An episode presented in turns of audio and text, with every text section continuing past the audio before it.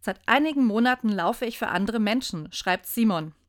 Manche laufen ja zum Abnehmen, andere um den Kopf frei zu bekommen und wieder andere, weil sie beim Marathon mitlaufen wollen. Mein Pfarrerskollege Simon läuft, um für andere zu beten. Die Idee dahinter? Aus der Kirchengemeinde, soziale Medien oder Familien und Freunde gibt es Menschen, die ihm Bescheid sagen. Sie sagen Simon, wofür er für sie beim Laufen beten soll. Meistens erfolgt dann ein kleiner Austausch, schreibt Simon. Und dann nimmt er diese Menschen innerlich mit auf seinen Lauf.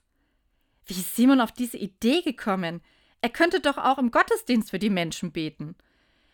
Weil ich mich in jedem Moment meines Lebens auch mit Gott verbunden fühle.